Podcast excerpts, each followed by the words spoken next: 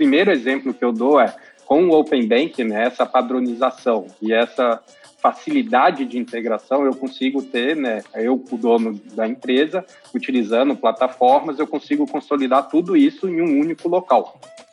Olá, dona e dono de negócio. Eu sou o Neto Rodrigues e esse é o seu podcast, uma realização Conta Azul.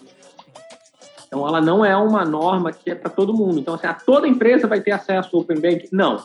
O Open Banking se dá entre instituições autorizadas a funcionar pelo Banco Central as instituições autorizadas a funcionar pelo Banco Central têm uma série de padrões de segurança que tem que seguir, tem a regulamentação lá de, de segurança cibernética, então já existe todo um arcabouço do lado do Banco Central em relação à segurança e são instituições autorizadas.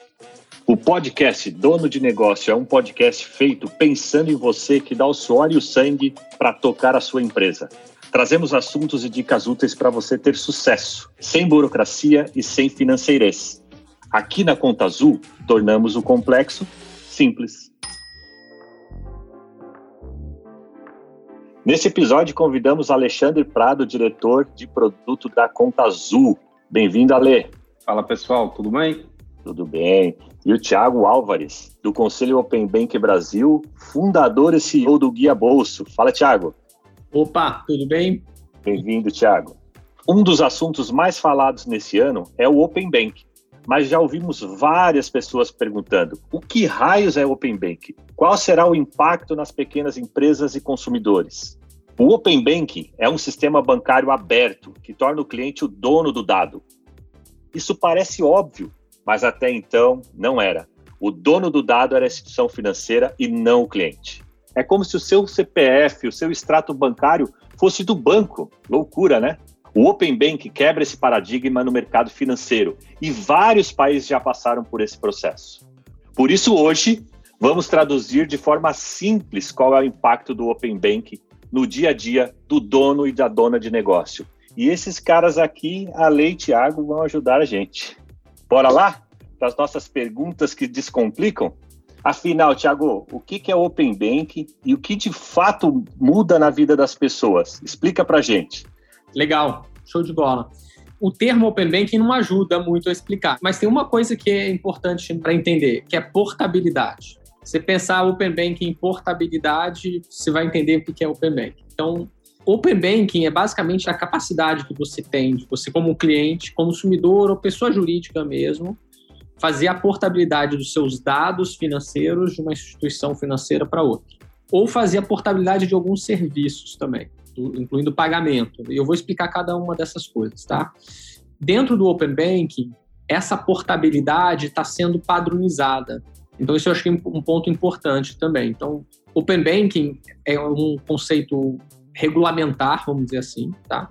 Então, assim, é o Banco Central que está regulamentando o Open Bank, regulamentou, na verdade, no, no ano passado, e a gente está tá agora na fase de implementação disso quando eu falo a gente é porque é um mercado mesmo, uma estrutura de mercado que foi criada. Eu sou até um dos sete conselheiros dessa estrutura de mercado que foi criada. E essa estrutura é responsável por criar o encanamento dessas portabilidades. Então, como que um extrato vai da instituição A para a instituição B? Como que o, a fatura do cartão de crédito vai da instituição A para a instituição B? E pensar nos benefícios né, dessas portabilidades. Então, imagina que você é o cliente de uma instituição financeira da instituição A e você quer abrir conta na instituição B. Instituição B, o que, que acontece? Ela não te conhece. E você está lá há 10 anos na instituição A, tem um relacionamento, e pode ser pessoa física e jurídica, de novo, pode ser pessoa física ou jurídica. A instituição A te conhece, você já foi subindo de nível, né? Eu sempre quer que relacionamento bancário é que nem videogame, você vai subindo de nível, né? Então, seu limite de crédito vai aumentando, sua taxa de juros vai reduzindo, isso tudo porque essa instituição A te conhece bem. Então ela, ela vai te conhecendo, você vai movimentando a conta lá, ela vai pegando mais dados a seu respeito, ela vê que você paga as coisas em dia, que você tem uma movimentação de X. Então você vai subindo ali de nível na instituição A. Poxa, eu não estou gostando da instituição A, eu quero ver opções no mercado, então quero ver essa instituição B aqui. A instituição B não te conhece. Então, o que, que acontece se o relacionamento começa do zero? Esquece que eu estava lá no, vigésimo nível, na vigésima fase daquele videogame lá da instituição A, que eu começo o relacionamento do zero. Começo com um limite baixo, começo às vezes até sem aprovação de crédito, que é o mais comum até, né? Não tem nem crédito disponível, você tem crédito disponível, o limite é baixo, taxa de juros alta, tudo mais. Poxa, aí vem o Open Banking. O Open Banking faz com que a instituição B chegue e fale para a instituição A: olha, esse cliente aqui consentiu que você, instituição A, me passe todas as informações desse cliente dos últimos 12 meses. Então, me passa o dado cadastral dele, me passa o extrato bancário dele, a fatura de cartão de crédito, as operações de crédito que ele tem. Depois, em fases subsequentes, que a gente vai ter investimento, seguro. Então, você vai ter uma visão completa desse cliente. De novo, com consentimento esse cliente passou, fez a portabilidade dos dados que estavam na instituição A para a instituição B. Não é que perdeu, a instituição A continua com seus dados lá também, tá? Mas fez essa migração. E aí, essa instituição B, quando ela vai abrir conta para você, você já começa na fase correta. Essa instituição B já sabe, então, a sua movimentação, sabe seu histórico, tem informação sua. Então, aquilo que estava falando que você não tem crédito, ah, você tem crédito o limite de crédito faz sentido para você, a taxa de juros para você, às vezes faz, é mais barata, inclusive, do que a instituição A. Então, você subiu de nível com isso. Então, o Open Banking é esse grande encanamento que vai permitir a portabilidade disso. E o bacana é que depois, de, não só de dados, vai permitir depois de serviços. Então, a gente agora está trabalhando na fase 3 do Open Banking que permite pagamento. Então, você vai poder falar, ó, oh, a instituição A faz o pagamento dessa conta usando o meu dinheiro lá na conta B na instituição A, você está com o cliente na instituição B, com a instituição B falando, olha, faz lá a movimentação na instituição A, porque meu dinheiro está lá, paga as contas usando aquela conta. Então você vai conseguir fazer movimentação de serviço. O Banco Central, inclusive, tem falado de portabilidade de crédito. Depois você vai ter encanamento para fazer portabilidade de crédito. Então, migrar o, seu crédito que está nessa instituição A para a instituição B. Então, você tem uma série de benefícios com esses encanamentos padronizados o Banco Central já tem muita norma sobre portabilidade, por exemplo. Portabilidade de cadastro, portabilidade de crédito. Só que isso na prática não funciona porque não tem um padrão de comunicação entre as instituições financeiras. O Open Banking traz esse padrão de comunicação entre as instituições financeiras para os seus dados e para os seus serviços. Então, é uma explicação longa, mas para explicar que é portabilidade. Acho que esse é o ponto principal do Open Banking, é portabilidade. Legal, Thiago. Você falou de um ponto super interessante. Né? Então, de fato, eu sou o dono do dado, eu autorizo a instituição B a pedir para a instituição A os meus dados, e esse processo de consentimento, ele vai valer a vida inteira ou ele é, eu tenho que renovar esse consentimento de tempos em tempos? Ótima pergunta. É, o consentimento, é, primeiro, ele é digital, então ele é simples. Ele é que nem você logar no aplicativo do seu banco ou no internet banking do seu banco, tá? Então é, então é bem simples o consentimento. E ele tem uma duração de até 12 meses. Então ele muda um pouquinho do que é na Europa, né? Na Europa, se eu não me engano, são três meses, não é isso? Três meses, exato. A gente aumentou aqui para 12 meses. Legal. Vamos lá, Ale. Uma pergunta para você aqui. Você pode trazer um exemplo, Ale, de como tudo isso funciona para as pequenas empresas né, que precisam ali melhorar a sua organização financeira? Bom, acho que eu vou construir um pouco em cima de alguns exemplos que o próprio Tiago já deu, né? E o primeiro exemplo seria aquele exemplo de um empresário que tem contas e produtos financeiros espalhados em diversos bancos, por motivos aleatórios, mas cada um tem um padrão, usa o tipo de informações, cartão de crédito é numa instituição, a conta que ele paga os fornecedores em outra, a conta onde ele recebe por alguma negociação com o adquirente pode ser numa terceira instituição. Então está muito recortado, né? O primeiro exemplo que eu dou é com o Open Bank, né, essa padronização e essa facilidade de integração eu consigo ter, né? Eu, o dono da empresa, utilizando plataformas, eu consigo consolidar tudo isso em um único local.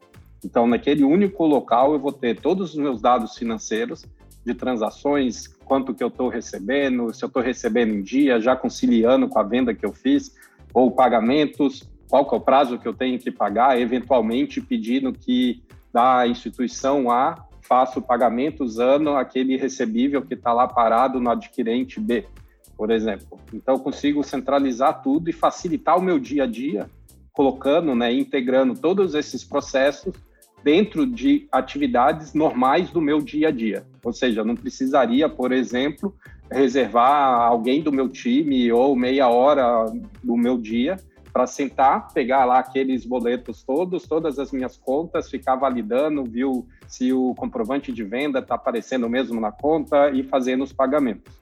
Então, acho que tem esse um primeiro exemplo, né, que não tem a ver ainda com o objetivo de maior competição entre os players, mas tem uma, um objetivo de facilitar a organização em si do seu negócio.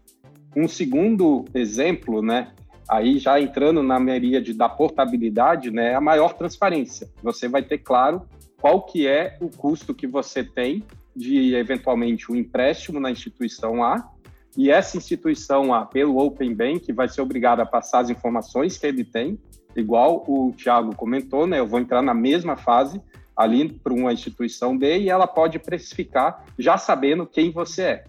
O que isso significa? Você vai ter certeza que aquele custo do empréstimo que você tem no A, no B e no C é o melhor para você. O processo em si vai ser facilitado e com isso, né, você vai ter a maior facilidade de comparar, no final das contas. Então, isso já é uma segunda entidade, uma segunda forma que você pode ter ali para facilitar o seu dia a dia, né?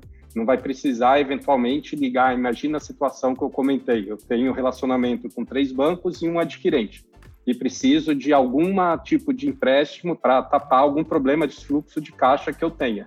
Aí, como que hoje é o dia a dia de um empresário? Pega o telefone, liga para o gerente da instituição A e pede. Fecha, desliga o telefone, pega o telefone de novo, liga para a instituição B. E você vai anotando, né? Então, dependendo da forma de anotar, você mesmo não fica confuso vai ter lugar que eles vão passar uma linha que a precificação é de uma forma, aí no adquirente pode ser que seja uma taxa fixa, aí no banco é uma taxa ao mês, aí fica difícil comparar uma coisa com a outra, e isso você não vai ter mais esse problema. Também passando né, o poder da decisão sobre com quem você quer ter relacionamento, onde contratar e o que fazer com cada um desses players para você, e não mais para a instituição. Então você passa a ser dono do seu dado, das suas decisões e da sua vida na gestão do seu negócio. Olha, deu para entender, ou seja, torna todo o processo muito mais fluido, né? E quase que instantâneo para que você possa consumir ali serviços, informações e ter uma melhor experiência no que tange as instituições que você está se envolvendo, é isso, né? Exatamente. E novamente não tendo que ter todo esse dispêndio de tempo para fazer algo que deveria ser simples. Todo mundo lembra 15 anos atrás, quando você ia comprar alguma coisa em lojas, tinha que visitar lojas físicas. Veio a revolução do e-commerce, busca-pés, os comparadores, facilitaram muito essa vida para produtos normais. Agora, com o Open Banking, a gente vai passar a ter serviços que permitem eu fazer esse mesmo tipo né, de atividade de comparação para serviços financeiros. Legal.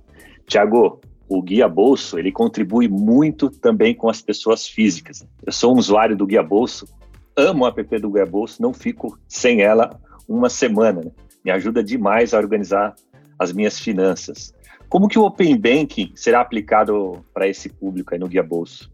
Ótimo. Dentro do Guia Bolsa, a gente tem dois negócios, tá? A gente tem um negócio para pessoa física e depois tem um negócio para instituições financeiras, tá? Para a pessoa física, a proposta de valor do Guia Bolsa é ser o consolidador financeiro, tá? Ele consolida as suas finanças e organiza tudo para você. Então, eu consolido os dados financeiros que vêm do Open Banking, organizo isso tudo e te dou uma gestão facilitada. Hoje a gente já tem isso, só que vai ficar muito melhor com o Open Banking, porque eu vou conseguir conectar mais instituições financeiras, eu vou ter um histórico maior, a velocidade de atualização é maior e também a padronização das informações, quais são os dados que eu consigo puxar de cada instituição. Por ter padronização, fica mais fácil. Segunda parte que eu consolido é produto financeiro. Então, eu consolido produtos financeiros do mercado e te entrego um marketplace. O Open Banking, muita instituição financeira está querendo ter os seus produtos distribuídos em marketplace e tudo mais, então fica, vou ter mais instituições ali disponíveis. E um terceiro ponto é a movimentação. Eu também quero consolidar a sua movimentação bancária, seu, seu pagamento de conta, pagamento de transferências, faturas e tudo mais, ali dentro do aplicativo. Com o Open Banking, a gente vai ter a fase de iniciação de pagamento, então eu vou poder iniciar pagamento, transferência ali por dentro do aplicativo. Então a ideia é que você consiga resolver todas as suas questões bancárias com um aplicativo só, mesmo você tendo relacionamento com várias instituições, tá? E o Open Banking puxa, é, facilita muito isso tudo. Depois eu tenho um outro braço de negócio que é como eu já construiu essa infraestrutura ao longo dos últimos oito anos de empresa, a gente está fornecendo para empresas que querem estar tá dentro do Open Banking toda a tecnologia para ela estar tá dentro do Open Banking, tá?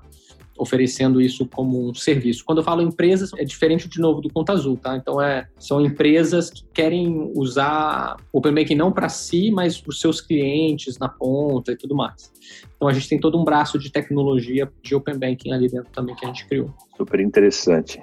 Ale, me fala um pouquinho, quais são as principais vantagens para as empresas e pessoas físicas eu acredito né, que a, a, principal vantagem foi por onde até o Tiago começou a explicação do que é Open Banking, né? que é fazer você, que é o real dono do seu dado financeiro, passar a ser, de fato, o dono do seu dado financeiro. Né? Na prática, o que, que isso significa? Né? Um primeiro, né, espera-se que tenha uma maior justiça né, na precificação desses serviços financeiros. Ou seja, você vai poder consumir os seus serviços financeiros de acordo com seu real perfil de risco, que passa a ser conhecido por todos. Ou seja, não vai ter mais aquela desigualdade de informações que existem hoje no mercado. Um banco, a instituição financeira A, conhecendo melhor você, porque você já está lá na fase 10 do relacionamento com ele, do que um novo banco. Então, essa é uma das vantagens e se aplica indistintamente para pessoas físicas, empresas, não importa. Uma segunda vantagem né, foi o que eu expliquei na parte da consolidação, ou no próprio exemplo que o Tiago deu, da função né, ali de um sistema similar ao guia bolso, ali para a pessoa física, que poderia ser a própria Conta Azul, pensando ali no pequeno empresário, organizando a sua finança por você, né? Como se essas plataformas se tornassem assistentes pessoais da empresa ou da pessoa física. Fica muito mais simples você lidar com seu dia a dia, com uma agenda bem organizada. Aí aqui são mais as informações do seu dia a dia financeiro, do que, que você precisa fazer, do que sem ter essa figura. E aí entra a segunda vantagem, né, que é essa consolidação simplificada. E a terceira grande vantagem, na minha opinião, também tem a ver com a portabilidade. O próprio Tiago citou ali no exemplo, aí eu vou dar um exemplo pessoal, que foi como que eu faço uma portabilidade de financiamento imobiliário. Eu, pessoalmente, já fiz duas vezes. E o porquê? Porque quando eu comprei um apartamento há um tempo atrás, o perfil né, de taxa de juros base do Brasil era acima de 15% ao mês e hoje está ali na faixa de 2,5%. Com o tempo, o que, que isso significa? Eu estava pagando mais caro por aqueles juros, por aquele financiamento, do que deveria ser o real.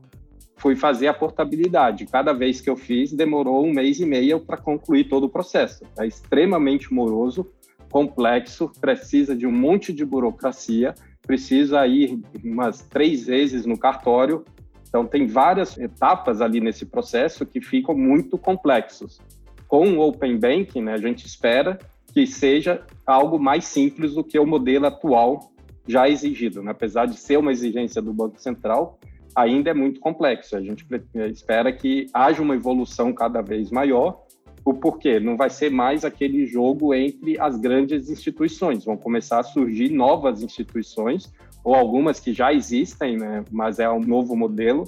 No exemplo aqui que eu dei de crédito imobiliário, nós temos Creditas, tem a Loft, tem algumas empresas né, que já tentam explorar isso, mas vai começar a surgir mais e mais instituições, reforçando né, a nossa capacidade de eu sou o dono, eu que tomo a decisão. Eu acho que, resumidamente, essa é a principal vantagem. O poder de decisão passa a ser claramente do empresário ou da pessoa física. Ah, legal. Ou seja, a tendência é que as coisas aconteçam de uma forma muito mais instantânea, né? Então, por exemplo, exemplos que você deu como aluguel de um imóvel. Né? Talvez eu consiga concretizar o aluguel de um imóvel muito rápido, inclusive na perspectiva financeira, ou obter créditos instantâneos. Também tem isso envolvido, né, Ale? Com certeza. Até no exemplo que você deu, né, tem algumas startups que já concedem né, o chamado seguro fiança para o seu aluguel, né? Ou um crédito garantia para o aluguel instantaneamente. E com isso você consegue já fazer né, o dia a dia seu acontecer rapidamente, não esperar a morosidade e burocracia dos players tradicionais que tem ainda no mercado. Recentemente eu li uma reportagem de uma parceria do BBVA, né, um banco lá da Espanha, com o Uber, no México, que melhorou a vida do motorista. Né? Ele esperava até então 30 dias para receber pela corrida, e como essa parceria veio em torno do Open Bank, ele passou a receber o dinheiro da corrida no mesmo dia, né? E ali tem um ponto aqui também, né, que me chamou a atenção quando eu li essa reportagem, tanto essa parceria do Uber como uma do Mercado Livre, é que essas empresas conseguiram aumentar, por exemplo, essa parceria do BBVA, aumentou 500 mil clientes para a instituição financeira. Ou seja, também fomento é, ganhos dos dois lados, tanto do pequeno da pequena empresa, mas de todo o ecossistema em torno do Open Bank. É isso, né? Com certeza. O ecossistema com as engrenagens bem rodando bem, né, bem lubrificada, é igual aquele seu carro que não está mais dando aquele toque, toque, toque. Ele consegue evoluir, é, consegue andar mais com o mesmo combustível e você fica mais satisfeito. Assim como todos os outros players. Todo mundo tem potencial para ganhar. Legal. Tiago, perguntaram para os bancos, né? Quais são os maiores desafios na adoção do Open Bank? E a segunda resposta, com 49,4%, estava relacionado com as barreiras de segurança. Então, minha pergunta para você: o Open Bank ele é seguro? É super seguro. E aí, ótima pergunta e eu acho que é importante, né? Assim, por que, que existe uma preocupação muito grande em relação à segurança, né? Primeiro, uma pessoa física, uma pessoa jurídica não quer que esse dado financeiro vaze, que é sensível, né? Diz muito a respeito daquela pessoa. E tem inclusive uma lei, né, chama Lei Complementar 105 de 2001, que é a lei do sigilo bancário. E se você não é cuidadoso, você como banqueiro, você vai preso. se você não respeita essa lei, você quebra sigilo bancário. Então, assim, a lei do sigilo bancário é, é uma lei muito importante ali, que todo banqueiro no Brasil tem bastante cuidado com isso. Mas, poxa, mas como que o Open Banking consegue conviver com essa lei, né? E como que essas coisas se compatibilizam? Se eu estou transferindo os dados bancários, que são protegidos pela lei do sigilo bancário, de uma instituição para outra. Bem, de várias formas. Então, a primeira coisa é quem é o proprietário dessa informação? Que nem você falou, não é o banco, é o cliente. Então, poxa, já começa por aí. Segunda coisa, o cliente consentiu, ele consentiu expressamente em transferir a informação do banco A para o banco B. Então, ela passa do princípio. Não, não é a instituição B que vai lá e, no banco A e puxa, e não é a instituição A que vai manda lá para a instituição B. Tem um cliente no meio que fala: eu quero que isso aconteça. Então, a instituição B vai lá e puxa essa informação, e aqui está o meu consentimento expresso, assim, meu ok. E esse consentimento expresso é feito na instituição A, inclusive, então na instituição de origem, lá onde você tem a conta. Então, o processo, ele é um processo seguro, que já segue os padrões de segurança dos bancos tradicionais, porque precisa da sua autorização, precisa do seu login, da sua senha lá naquele banco. Então, essa é a primeira coisa. Segunda coisa é que o Open Banking é para instituições autorizadas a funcionarem pelo Banco Central. Então, ela não é uma norma que é para todo mundo. Então, assim, a toda empresa vai ter acesso ao Open Banking? Não o Open Banking se dá entre instituições autorizadas a funcionar pelo Banco Central. As instituições autorizadas a funcionar pelo Banco Central têm uma série de padrões de segurança que tem que seguir, tem a, a regulamentação lá de, de segurança cibernética. Então, já existe todo um arcabouço do lado do Banco Central em relação à segurança e são instituições autorizadas. Terceira coisa, a gente está criando, de novo, quando eu falo a gente, aqui eu estou falando da estrutura formal do Open Banking nessa estrutura formal está se criando uma infraestrutura que a gente chama de diretório de participantes para justamente garantir o princípio da confiança e você conseguir garantir que a instituição A realmente é instituição A e a instituição B realmente é instituição B. Então, quando tem essa troca de informação, elas antes vão nesse diretório de participantes e pegam os certificados para conseguir entender, ah, não, a instituição B é realmente instituição B, a instituição A é realmente instituição A, está aqui de forma segura as identidades delas e tudo mais. Então, existe uma infraestrutura central que garante a segurança desse sistema também e a confiança desse sistema entre as diversas instituições. Por fim, tem uma série de padrões de segurança, protocolos de segurança que estão incorporados nessa troca de informação. Tá? Então, um dos princípios do Open Banking no Brasil, ali das diretrizes, é que tenha segurança, obviamente.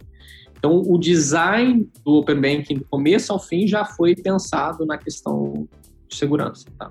Legal.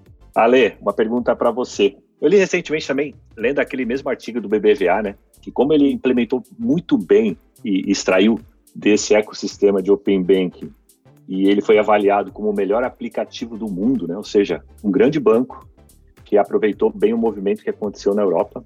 Ale, olhando aqui para o Brasil, conta para gente quais são as instituições que vão participar desse movimento de Open Banking.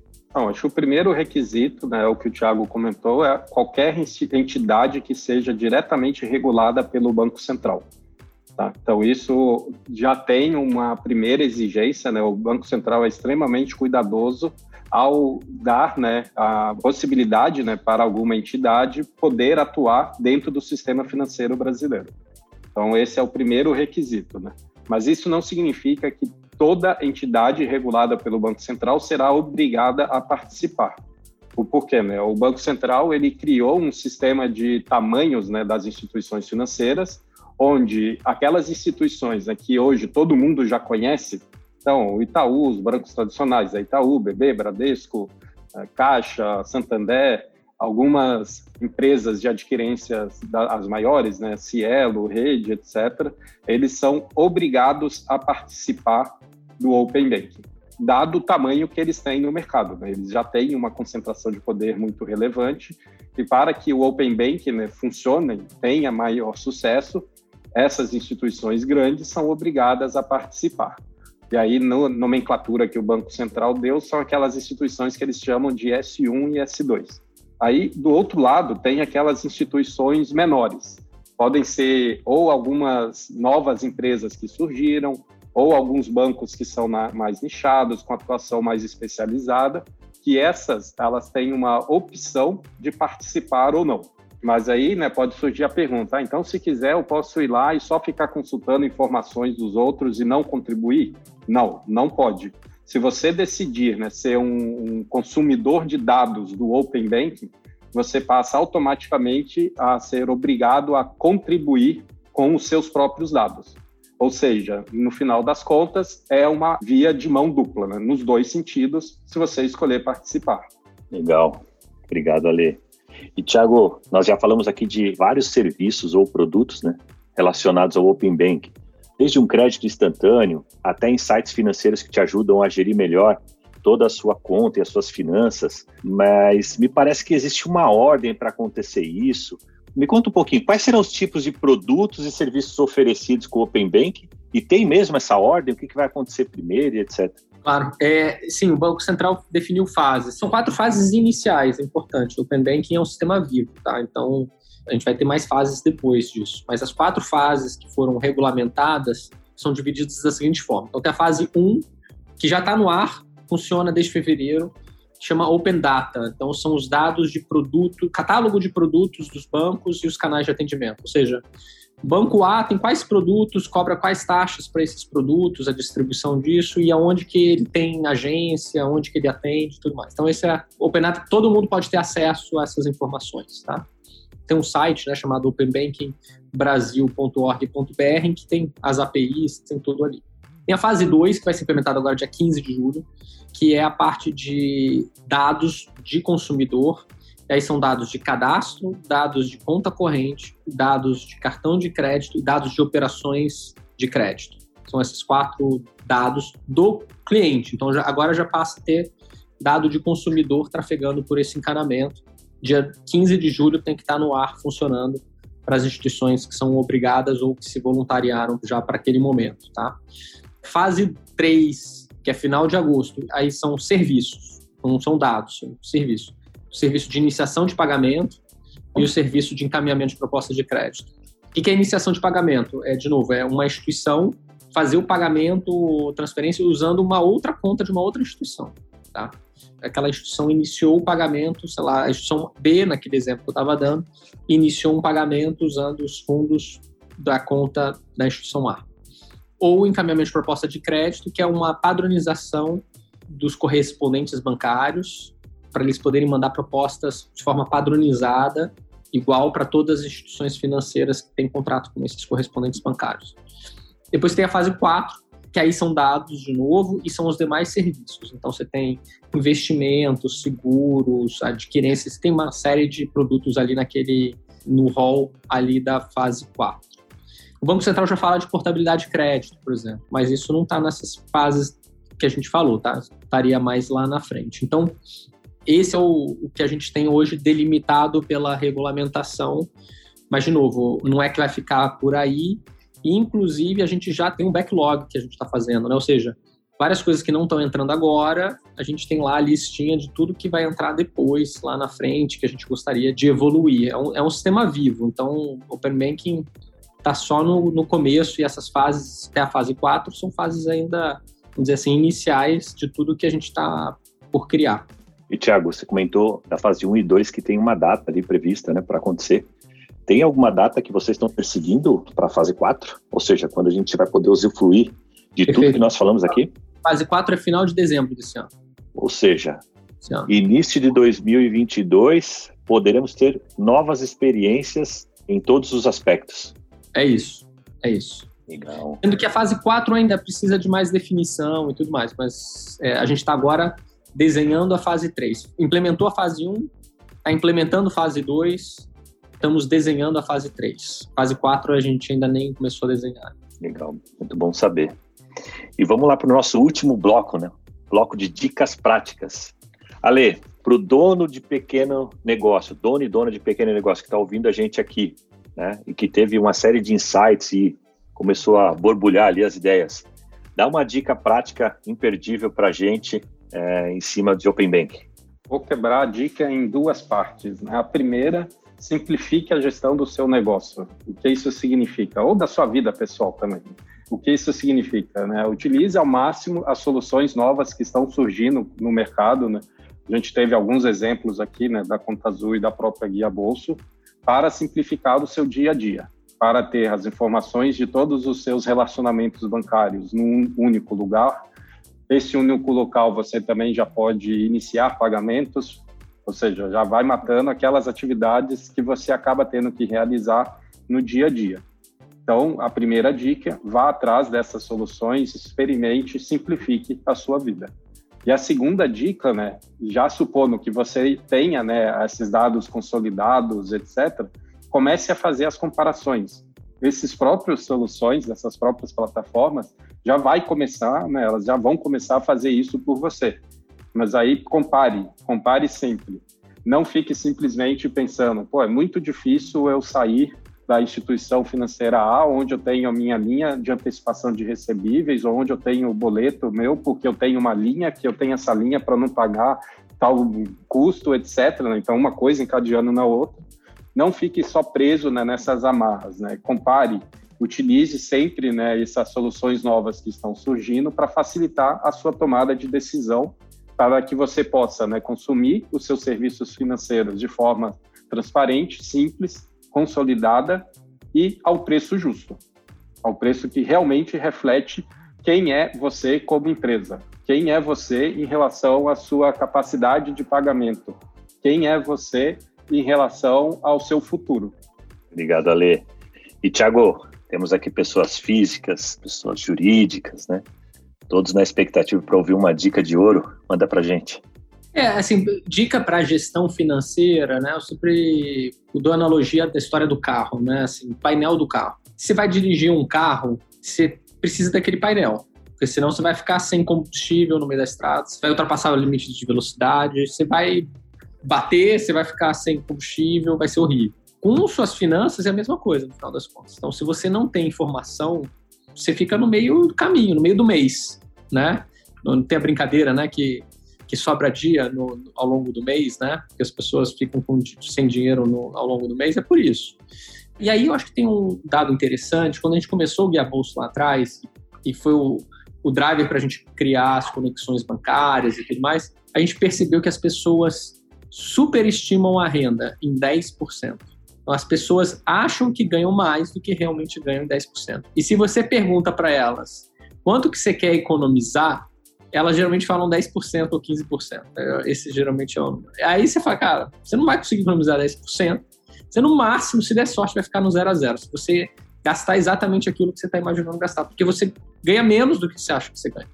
Eu sempre falo isso para mostrar que, assim, cara, dado é realmente muito importante. Você ter a informação ali fácil, de fácil acesso, é essencial para suas finanças. E aí, pessoa jurídica, pessoa física, é, é isso, é isso que vai fazer a diferença entre faltar dia no mês ou sobrar dia no mês. Eu acho que essa é a dica. Ficar atento, de fato, para a realidade, porque realmente está acontecendo com o seu dinheiro. E dinheiro não tem emoção, né? Esse é o problema. Dinheiro é matemático, é frio.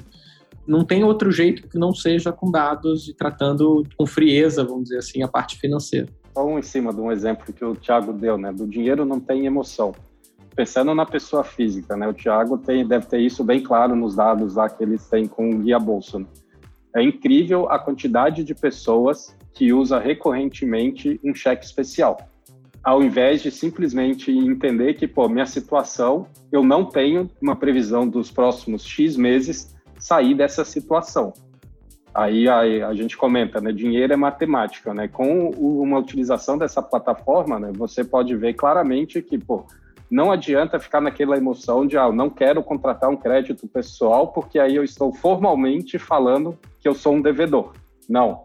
Entenda, entenda os seus dados, entenda o custo que isso está te levando, porque ao simplesmente trocar né, um cheque especial que você usa recorrentemente por um crédito pessoal, você pode gastar por volta de 80% a menos com juros nessa linha do que simplesmente entrar nesse redemoinho de emoções. Né? Aí, para uma empresa, é a mesma coisa, né? O que, que, é o equivalente ao cheque especial? Aquele hot money, aquele que dá o capital que, de giro que está garantido o tempo inteiro. Você tendo claramente né, seus dados, suas informações e utilizando plataformas também né, que ajudam a você a fazer a previsão fidedigna de qual é o seu fluxo de caixa futuro, você pode também tomar uma decisão melhor para o seu negócio, que pode te economizar vou fazer a mesma proporção, 70%, 80% do custo que você tem com produto financeiro. Isso é Legal, muito valeu. importante. Dinheiro não tem emoção. Isso aí. Gostaria de agradecer aos nossos convidados por compartilharem mais detalhes dessa transformação que vai ajudar muitas pessoas. Muito obrigado, Ale. Muito obrigado, Tiago. E até a próxima. Obrigado, até mais. Muito obrigado.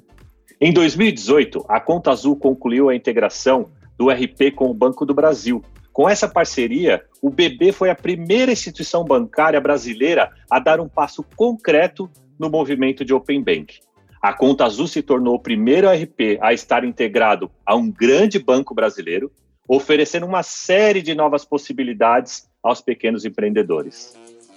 Este foi um episódio do Dono de Negócio, o podcast simples da Conta Azul.